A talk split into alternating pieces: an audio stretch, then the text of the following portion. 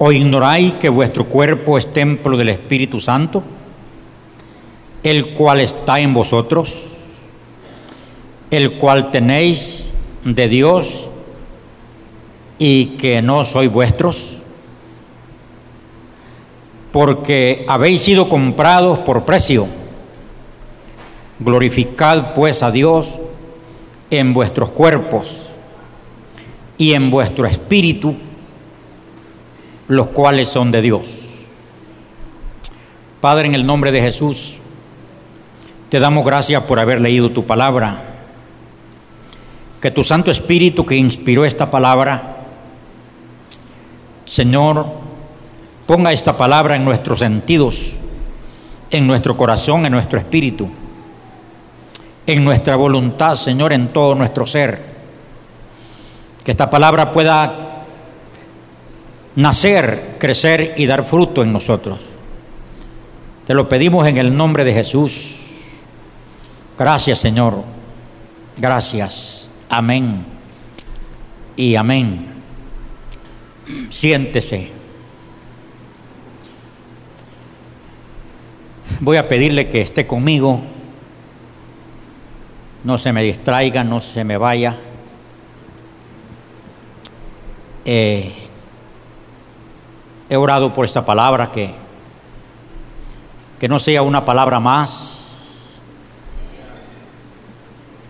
o que se caiga y caiga en tierra y no, no pase nada. Bienvenido el pastor, no lo habíamos, el hijo de nuestra hermana Euristela, que partió. Bienvenido. Privilegio tenerla entre nosotros. Yo le voy a hablar sobre una partecita del versículo 19 que dice, no sois vuestros. Ese es el tema. No sois vuestros. Pablo, que es el que está escribiendo a, a los hermanos de Corinto, Pablo conocía de primera mano la vida de ellos, sus actitudes, su comportamiento.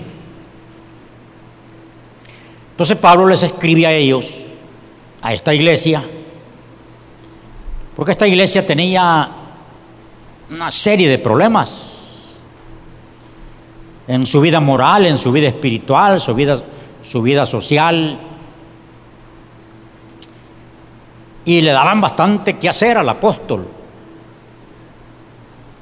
Entonces él les escribe esta carta y, y en el versículo 19 les dice, ¿o ignoráis que vuestro cuerpo es templo del Espíritu Santo, el cual está en vosotros, el cual tenéis de Dios? Y que no soy vuestros. La última parte del 20, dice, dice, porque habéis sido comprados por precio, glorificad pues a Dios en vuestro cuerpo y en vuestro espíritu, dice, los cuales son de Dios. Cuando Pablo dice, no soy vuestros, él lo está diciendo con propiedad.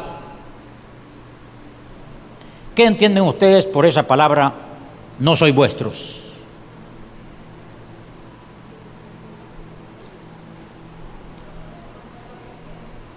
Pablo está diciéndole a los corintios,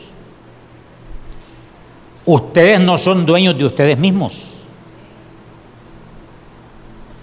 Porque ya hubo uno que los compró y pagó un precio por ustedes. Entonces ustedes no son vuestros. En el último dice, los cuales son de Dios.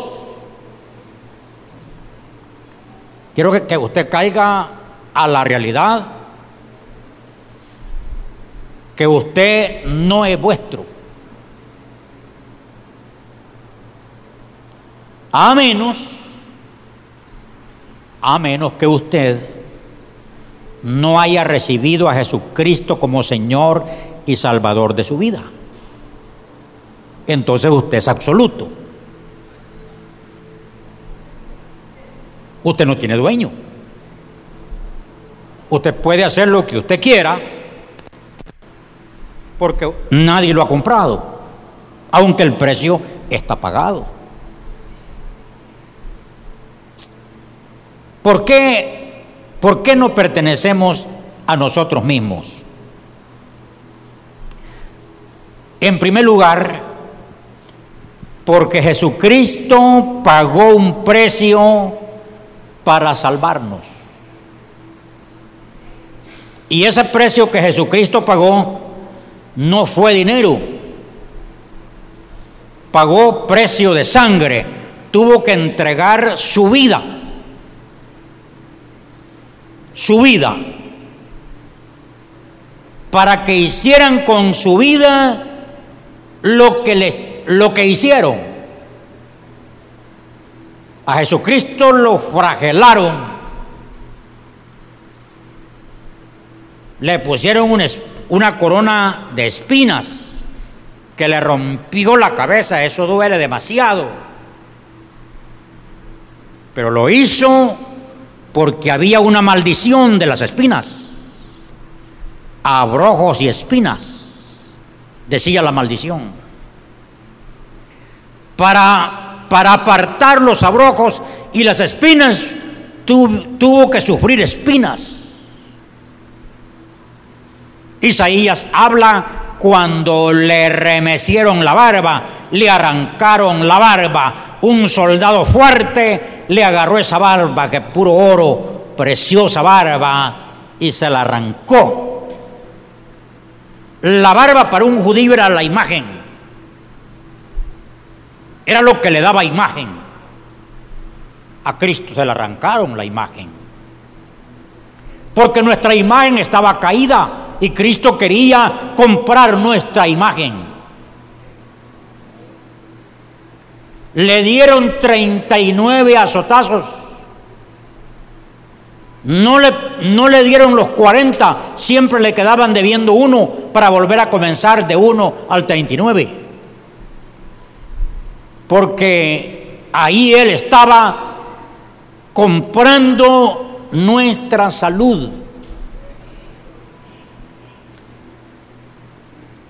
los clavos en las manos tenían un propósito, los clavos en los pies tenían un propósito, la, la lanza que le metieron en el costado tenía un propósito, cada herida cada derramamiento de sangre era un precio a pagar por mí y por ti.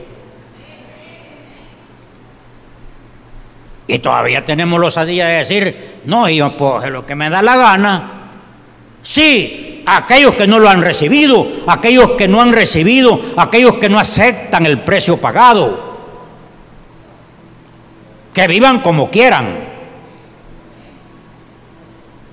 Aquí me estoy dirigiendo a la iglesia.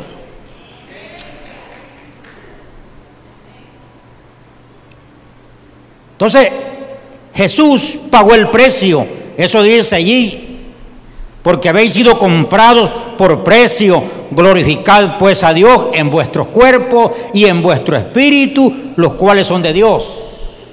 Entonces, no soy vuestro, no me mando yo solo, porque ya hubo alguien que vino a pagar el precio por mí. Cuando yo era un esclavo, ustedes vieron el, algunos vieron el, el drama de, de la redención, cómo el esclavo estaba con cadenas,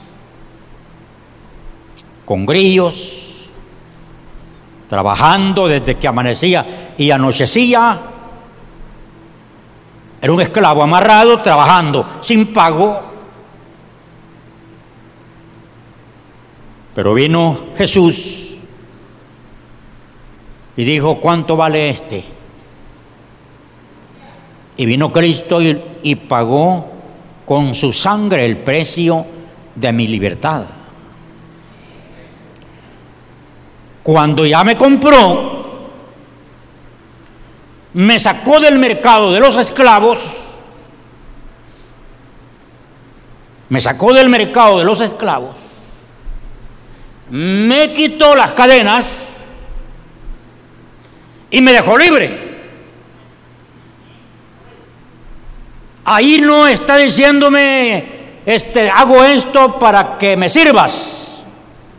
Pero el esclavo, siendo libre, él dijo, te voy a servir por gratitud por lo que tú has hecho conmigo.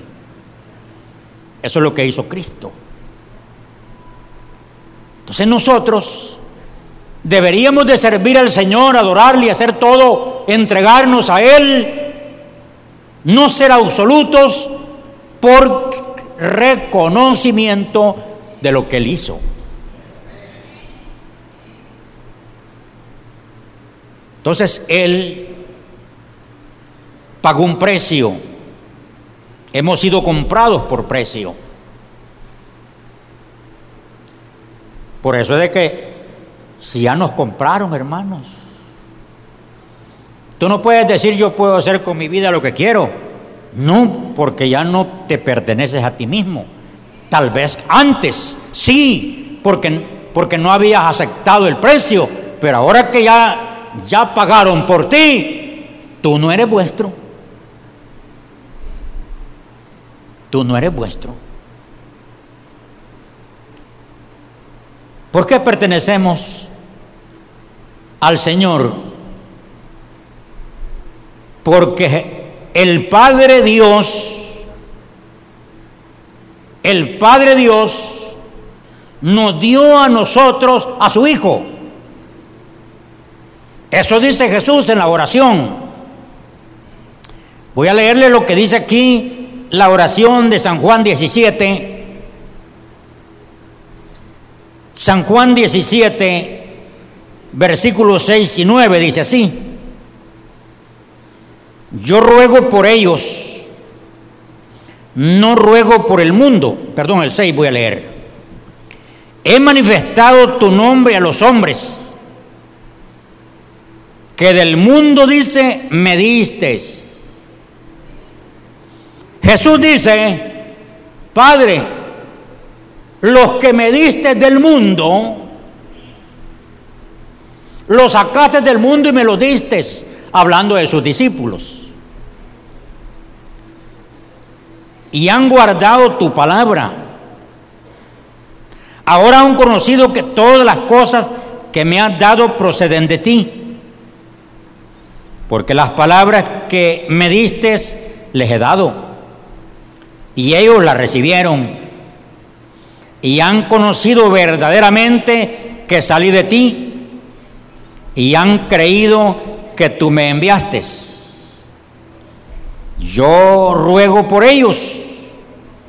No ruego por no ruego por el mundo, sino por los que me diste, porque tuyos son. ¿Somos, ¿Somos nosotros mismos? No, que, es que el Padre, el Padre entregó a su Hijo y dice Cristo aquí en oración, me lo diste. Entonces, ¿de quién somos? De Cristo. No, ya no somos nosotros mismos. Ya, ya no, yo ya no puedo hacer como, como Jesús le dijo a Pedro. Cuando era joven le dijo, iba a donde tú querías. Pero ahora que sos viejo vas a extender tus manos y, va, y te va a ceñir otro y te va a llevar donde tú no quieras. Ah, usted todavía estaba pensando, es que, es que muchos de nosotros estamos así como los, como los, los jóvenes o las señoritas que se casan. Vienen al altar. Aquí oyen una ceremonia, se comprometen, hacen votos. Pero el, caballero este sigue como que, como que soltero. Sigue como que soltero, va, viene, no dice para dónde va. él sigue soltero. Pero él no es soltero. Él ya tiene quien lo mande, que es la mujer. Y no dijeron amén, pero es verdad. O hablemos diferente. La jovencita que viene al altar hace compromiso, hace votos, pero ella sigue de solterita. Ella sigue con su, con su gente, va, viene, no viene en la noche, y un hombre dando vuelta en su cama, esperando que la esposa llegue, y ella llega con la plebe, bailando el atol de lote, que no sé qué. No, sé, no señora, si usted ya se casó, usted tiene quien la mande.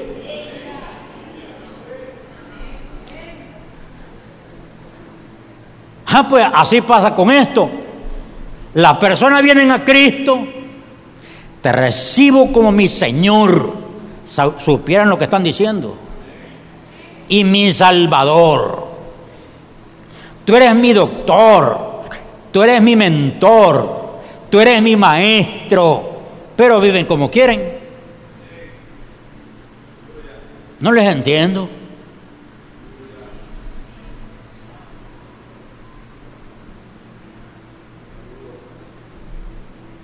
No los pertenecemos a nosotros mismos porque dentro de nosotros está el Espíritu Santo, dice el versículo.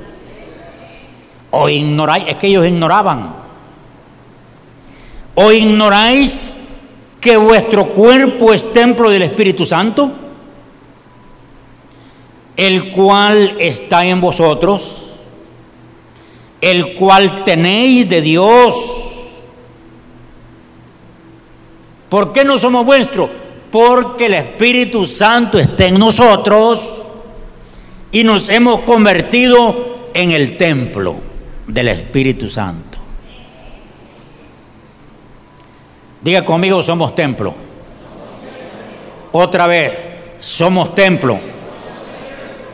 Para que se convenza, diga otra vez, yo soy templo del Espíritu Santo. Tengo quien me mande, diga. No, hoy de, hoy de esta reunión usted se va a ir cristiano. Es la idea. Es que usted ha andado viviendo como usted quiere, pensando de que de que usted solo se manda. Se mandaba. Usted puede, puede a Cristo como quiera. Como dijo aquel pastor, si trae a Cristo tus pecados, y si ves que no, pues te lo regresamos, le.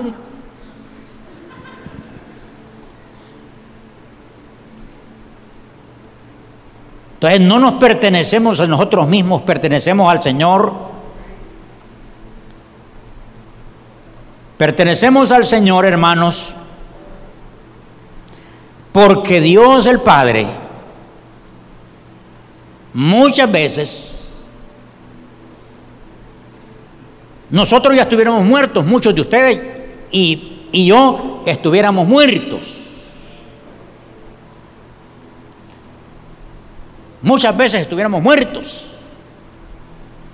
Pero Dios, en su amor, nos rescató, evadió que nos mataran, nos libró. Uno nos íbamos a morir quizás en el vientre de nuestra madre. Otros quizás íbamos a morir cuando nacimos. Otros íbamos a morir en aquella enfermedad que nos pegó.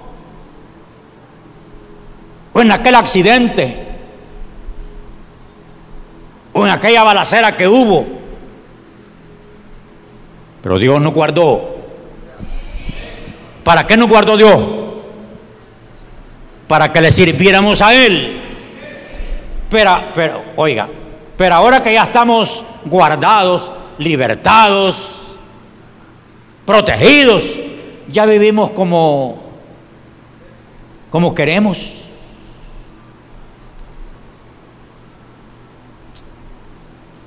Hay personas que iban camino a la tumba.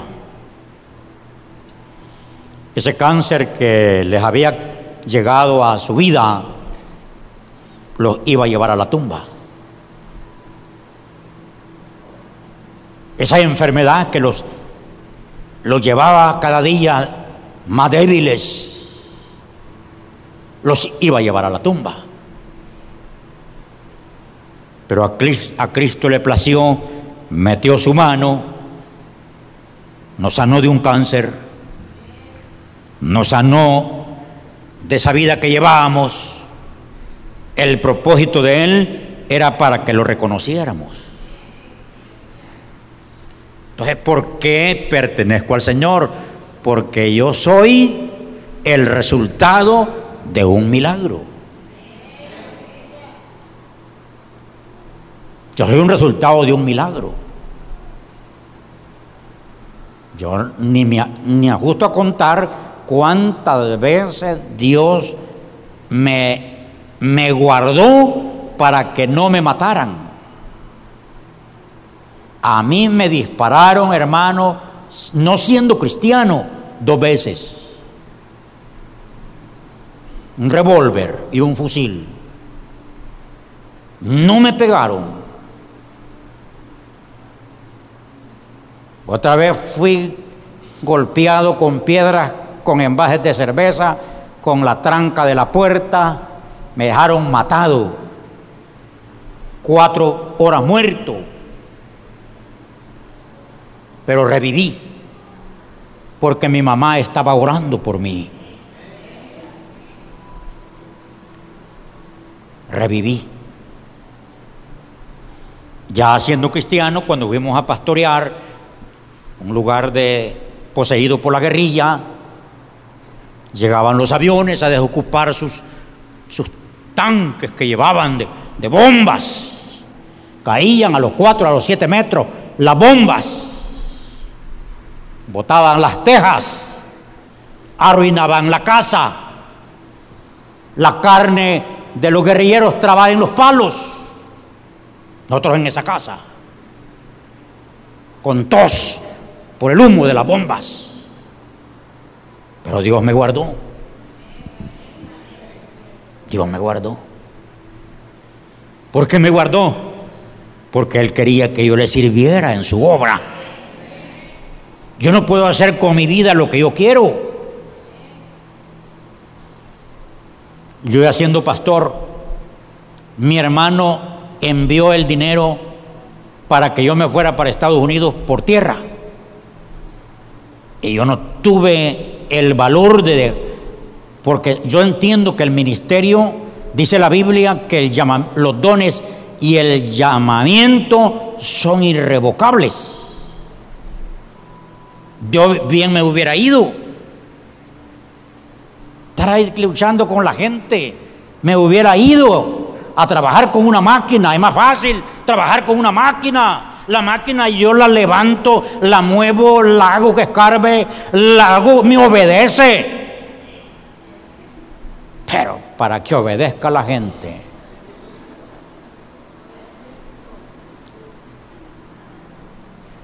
Pero yo entendía que no me mando solo.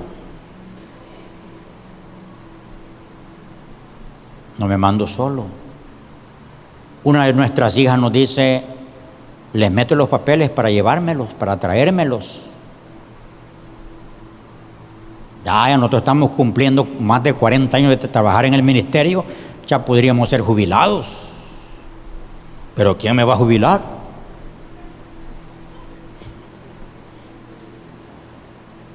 Y como esto no, esto no, tiene jubilación, esto es hasta que amanezcamos templados. ¿Por qué? ¿Por qué no dejo? ¿Por qué no me voy? Porque no me mando yo solo.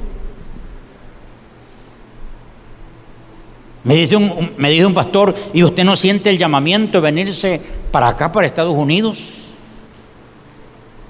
Porque hay muchas iglesias donde ir a trabajar también. Le dije, todavía fíjese que no siento el llamado. No, no, no, no tengo luz verde. Y me dice él, cuando, cuando tenga luz verde, nos lo hace saber para pedirlo. pero todavía no tengo luz verde.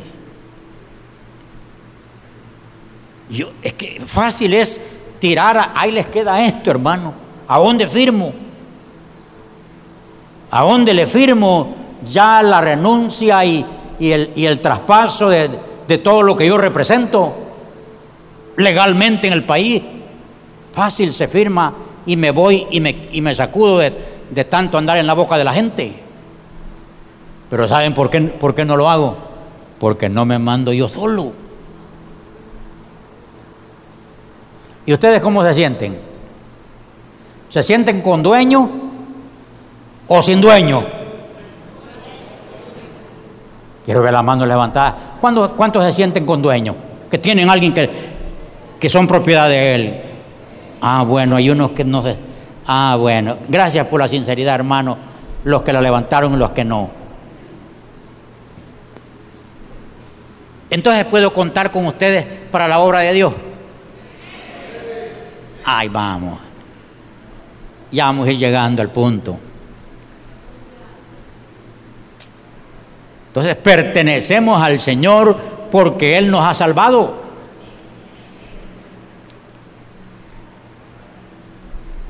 ¿Qué obligaciones me impone este hecho? que no soy vuestro, sino del Señor.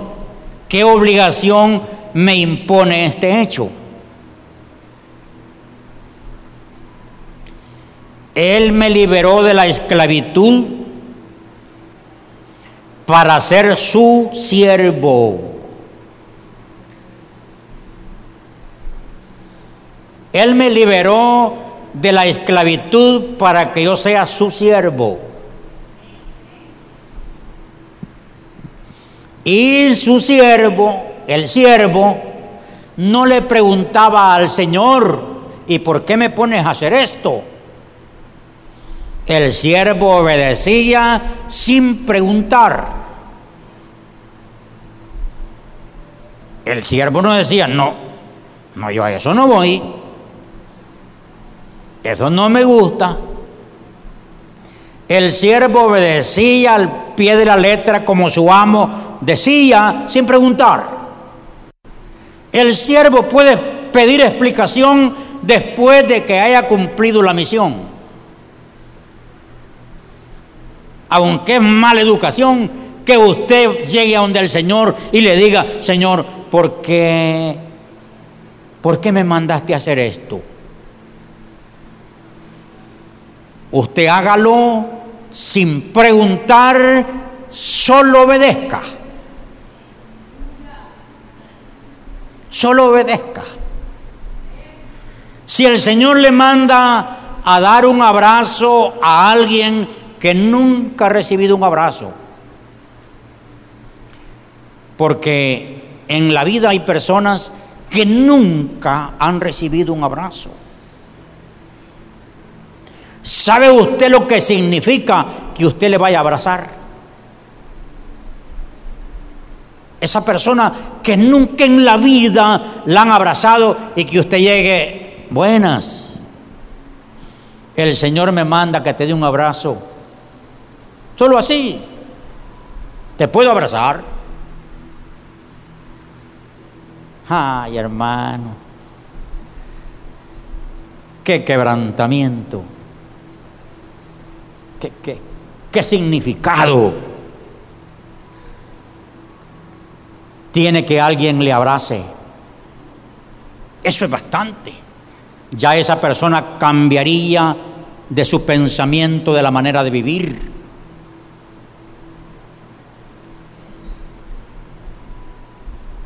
Entonces, estoy en la pregunta, ¿qué obligación me impone este hecho? Ser un siervo. Hermano, fíjese de que el Señor dijo que sus siervos ya no los iba a llamar siervos, que no, los iba a llevar amigos. Pero para ser un amigo hay que ser siervo primero. Y se ha fijado usted que hay personas que, que tienen revelaciones de Dios, entienden perfectamente lo de Dios, y hay quien no entiende nada. Es porque el Señor le da revelación, habla con los que son siervos. El, el caso es de que nadie quiere ser siervo, todos queremos ser amos. Estaban unos niños en la calle, ¿ves? Y un hombre le, un hombre les dijo que jugaran de, de guerra. Ah, pues se preparó un escuadrón y el otro escuadrón y que iban a, a, hacer, a jugar de guerra. Y llegó un hombre y le dice, ¿y, ¿y qué están haciendo? Ah, que vamos a jugar de guerra. ¿Y por qué no comienzan? Es que no han venido los soldados. Solo hay coroneles y, y no han venido los soldados. Entonces ahí nos pasa. Todos nos sentimos coroneles y no hay, no hay soldaditos que vayan. Diga conmigo, yo soy siervo. Una vez un hombre me dice, ¿y tú qué te consideras ser en el reino de Dios? Piénsalo, piénsalo antes de responderme, me dijo el hombre. Piénsalo. ¿Quién te cree ser en el reino de Dios?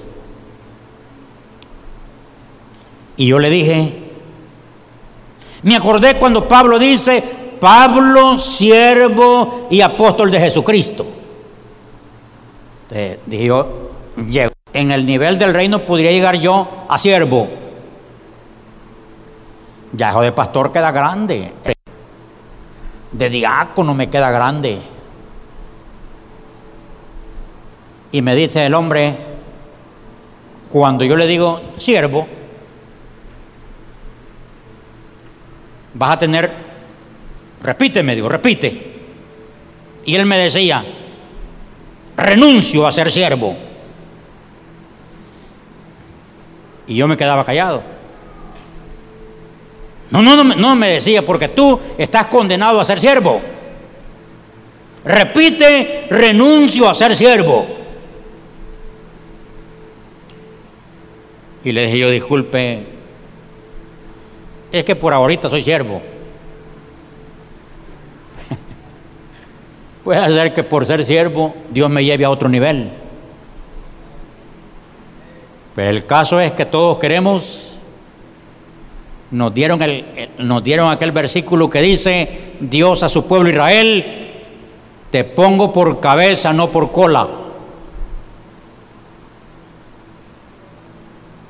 Tuve un miembro aquí que que en, un, en una conferencia le dijeron, tú eres cabeza, no cola. Al terminar la, conferencia me dice el hermano, ¿lo oyó usted? Me dijo, sí, le dije yo, lo oí. Yo no soy, yo no soy cola, me dijo. Yo soy cabeza. Y ya entonces él quería mandarme a mí.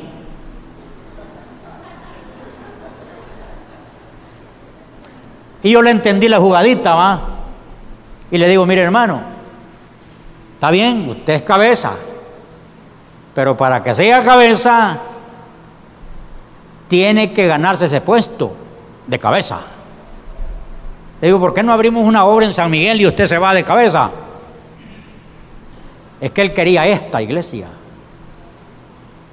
Porque es fácil así, ya, ya lo he hecho.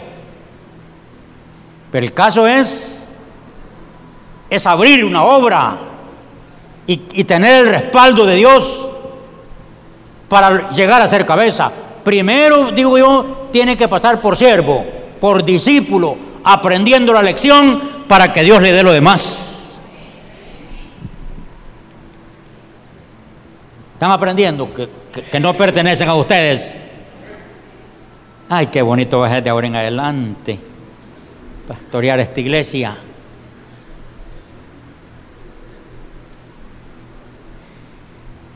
¿Qué resultados seguirán a tal reconocimiento de que no pertenecemos a nosotros mismos? Un resultado, dice, dice Romanos 12, así que os ruego hermanos, por la misericordia de Dios, que presentéis vuestros cuerpos en sacrificio vivo, santo, agradable a Dios, que es vuestro culto racional. Ahí Pablo está diciendo a los hermanos que ahora el culto a celebrar ya no es que usted trae una oveja o un cordero al altar.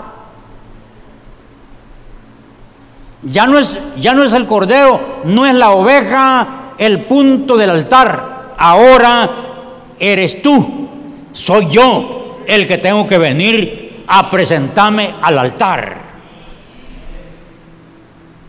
Ya no, no soy yo que voy a traer una oveja para que se lleve mi culpa. Ahora yo es que tengo que presentarme al altar. Y cuando el oferente traía una oveja, un cordero al altar, cuando todavía lo tenía en su mano, era de la oveja. Pero cuando ya el oferente ponía la oveja en el altar, ¿quién era el dueño de la, de, la, del sacrificio ese? ¿No, ¿No les cae el 20?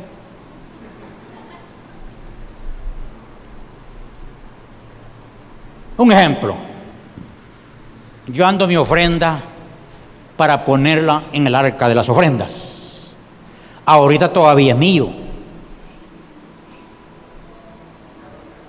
¿Verdad que todavía es mío?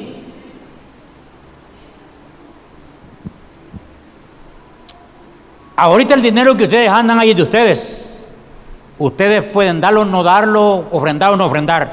Pero después de que ustedes traen ese dólar aquí al arca de las ofrendas, ya no es de ustedes.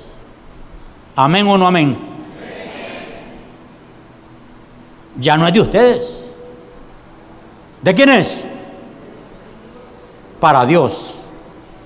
Ah, pues igual. Cuando ustedes han dado su vida a Cristo, eran de ustedes. Pero después de que ustedes dijeron, recibo a Jesucristo como mi Señor y mi Salvador, ya no son de ustedes. Ahora, ¿de quién son? de Dios. Y Dios recibía esa ofrenda. Ah, pues igual. ¿Qué resultados seguirán a este reconocimiento? Que somos una ofrenda en el altar de Cristo. Y Dios purifica ese altar. Por eso decía la palabra aquí. Dice así,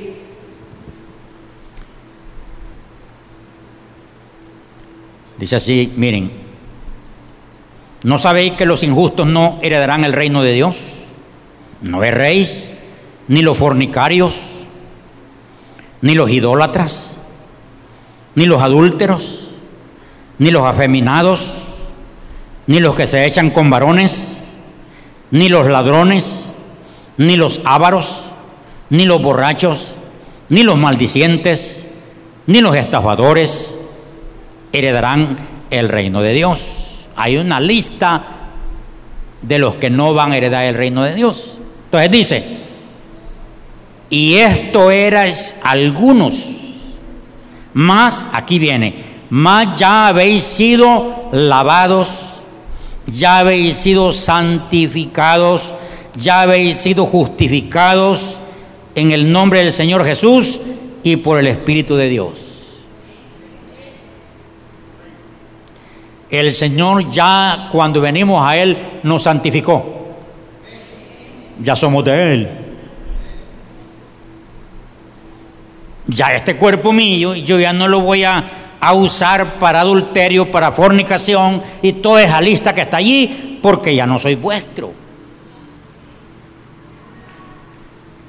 ¿Están sintiendo muy fuerte esto? ¿Le bajo? ¿Le bajo o le subo? a que le suba. Entonces ya nuestro cuerpo ya lo santificó Jesús.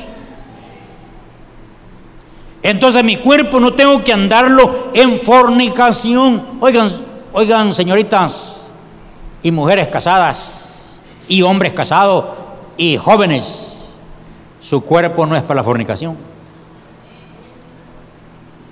Pablo dijo, si es mejor casarse que quemarse. Si usted siente que no puede estar viviendo solo, cásese. Cásese. No es pecado casarse. Los jóvenes no tienen que estar en fornicación. Si, si sienten que, que, van a caer en fornicación, cásese cuanto antes pueda. Yo no le cobro un 5 para, para hacerle la ceremonia. Es más bien, le puedo pagar para que lo haga. O, o quieren ya que les pague porque lo hagan.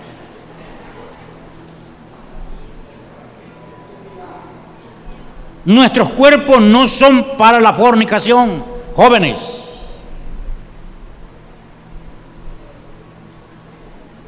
Porque ya nos compró Jesús, ya pagó el precio Él. Hombres casados, mujeres casadas.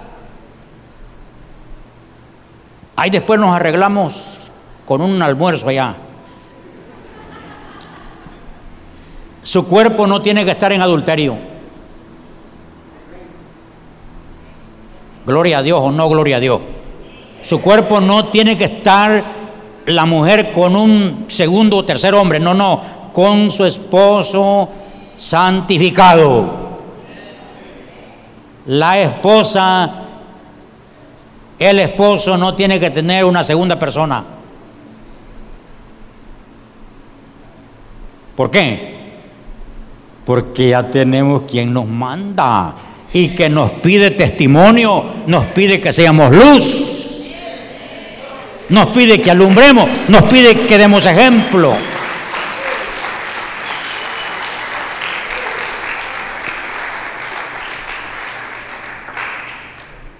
Pero si usted dice, no, yo mi bien,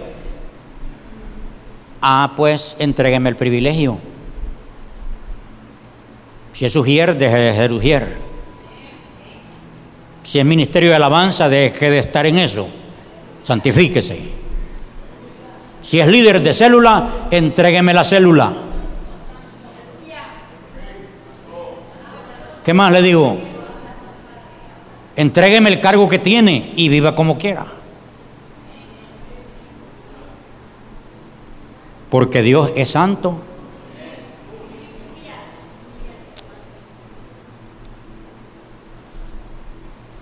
¿Qué, resultados siguen a esto, amad, de que somos altar? Es porque estamos llenos del Espíritu Santo y somos templo. Por favor, entendamos eso. Somos templo. Jesús cuando llegó a Jerusalén,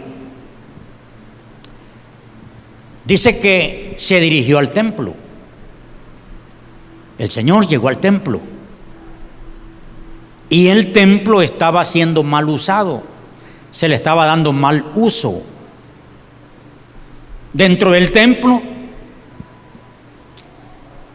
allí habían, como era costumbre de los sacrificios de los animales, y como venían de, de todas partes al sacrificio, entonces traían un cordero, traían una oveja, y para no traerlo de la casa, habían corderos y ovejas en el templo de venta.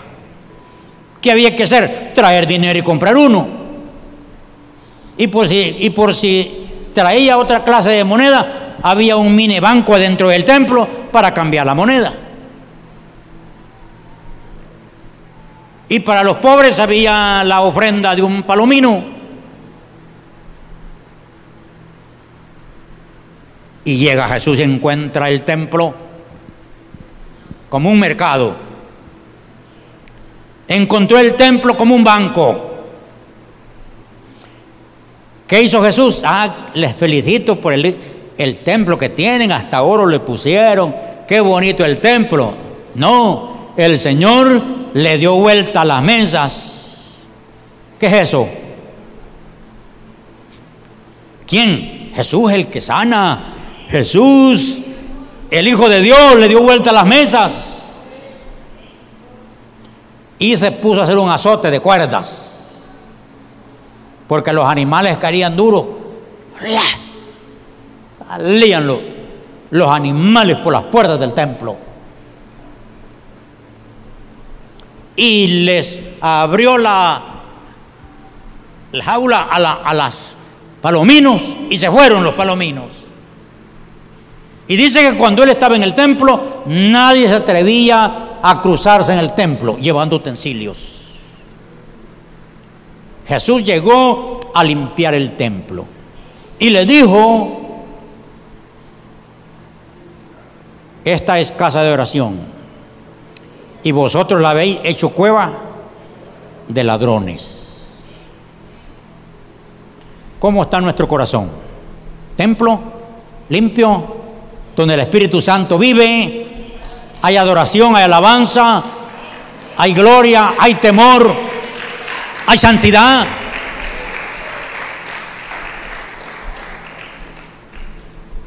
Y Jesús se iba. Solo esperaban que cruzara la cuadra. Nos vino a arruinar esto, ese es Jesús. Y salían corriendo a seguir los corderos y las ovejas y las volvían a traer.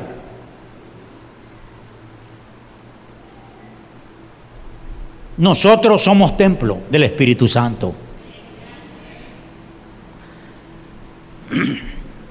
Hermano, hermana, usted no puede estar en una relación ilícita, en una relación que está consumando fornicación o adulterio. Hermano, por favor, si usted es templo del Señor, ¿cómo va usted a estar en un adulterio, en una fornicación, y si usted es templo?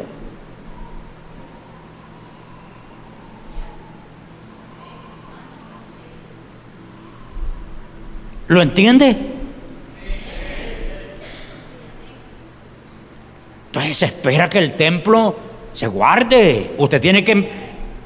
Porque lo que, lo que hemos leído Hermano, usted tiene que aprender a tener dominio propio y decir disculpe. Soy hijo de Dios. Tengo un compromiso con mi Padre. Y por lo tanto, no puede seguir esa relación. No puede seguir porque tengo compromiso con el Padre. Y les debo un versículo que no lo saqué, que se me viene ahorita. Dice la palabra que el que destruya el templo, Dios lo destruirá a él. Ustedes me dijeron que le suba esto. Aquí está un hermano hoy presente que me dijo un día, yo estaba jugando con Dios. Y le voy a pedir un día que dé el testimonio a él. Él me dijo, yo estaba jugando con Dios. Y ahora no aguanto las pruebas que me están viniendo por, por estar jugando con Dios. Porque déjeme decirle, si nosotros estamos cometiendo cosas que están ensuciando la obra de Dios y creamos que nos vamos a salir libres de eso y que nos vamos, estamos haciendo lo que estamos haciendo y que nos vamos a quedar riendo, hermano, por favor le digo, se va a dar cuenta, se va a dar cuenta usted que hay cosas en la vida que no son un proceso, son la consecuencia del pecado. Alguien dice, estoy en un proceso. No, no, no es un proceso está pasando, está cosechando su pecado. Y ahora aguante. Ahora aguante. Hubo un hombre que fue sano de cáncer. Llegó a una iglesia, oraron por él y fue sano. Ya sano, prosperó, trabajó, prosperó. Dejó su esposa y, y andaba con más mujeres. Le volvió a caer la enfermedad que tenía y empezó a morir, a morir, a morir.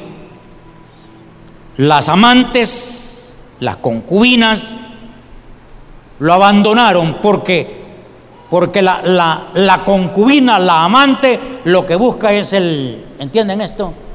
Es el billete. La amante lo abandonaron y este hombre ha muerto como un mendigo, porque ni sus hijos,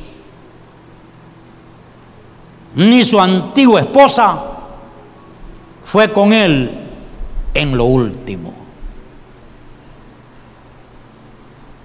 Alguien puede decir, ah, yo con mi dinero, con mi físico, con mi casa y con mis carros, atraigo, sí, atraes.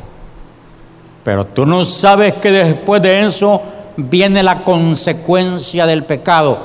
Y oiga mi iglesia, sabiendo el bien y no hacerle y no hacerlo es pecado.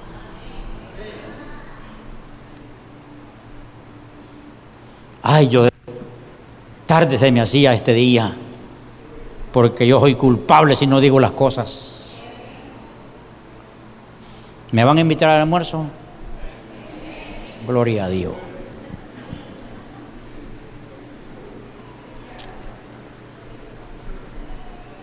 ¿Qué resultado? Nosotros, hermanos, tenemos talentos de Dios, no son de nosotros. No, no, esto, de, esto que mi ministerio, eso me lo ha dado Dios. Entonces, como Dios me lo ha dado, me exige. Me exige. Por eso dice Pablo ahí, todas las cosas me son lícitas, mas no todas me convienen. Todas las cosas me son lícitas, mas yo no me dejaré dominar de ninguna. No, es eh, mi, barrio puede estar en fiesta, pero yo soy cristiano. Yo no puedo estar ahí bailando el atol de encima de la tarima. No, es que soy cristiano. Tengo compromiso con papá.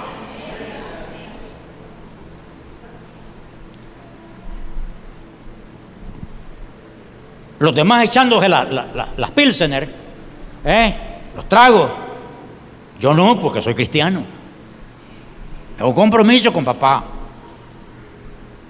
Todos pueden tener más mujeres. Yo no, porque tengo compromiso con papá.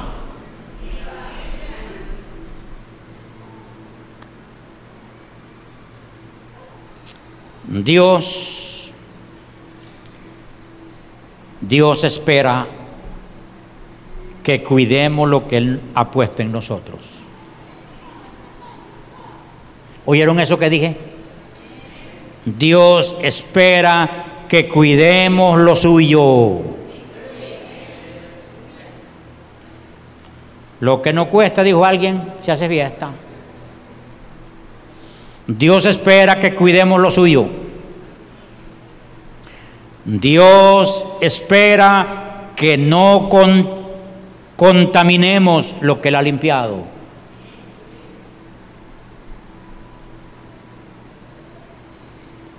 Dios espera que no demos mal uso al templo donde Él vive.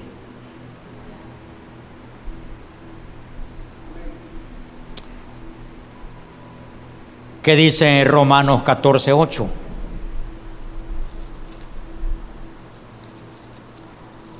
Ya voy a ir finalizando. Dice así,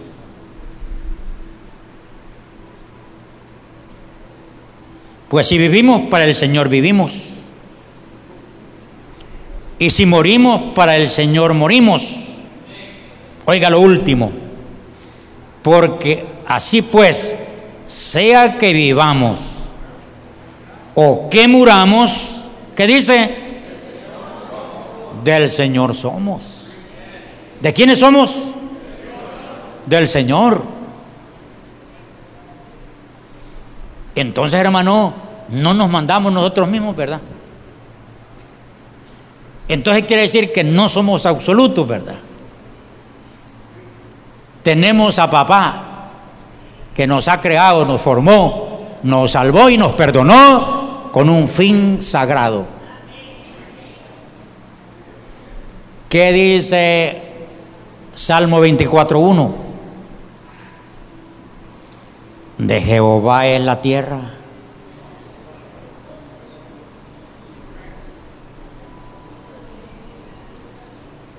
¿Qué dice ahí?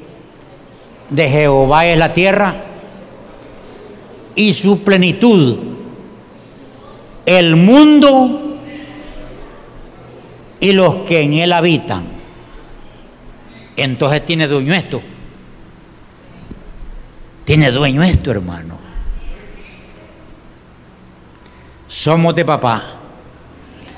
No nos pertenecemos a nosotros mismos.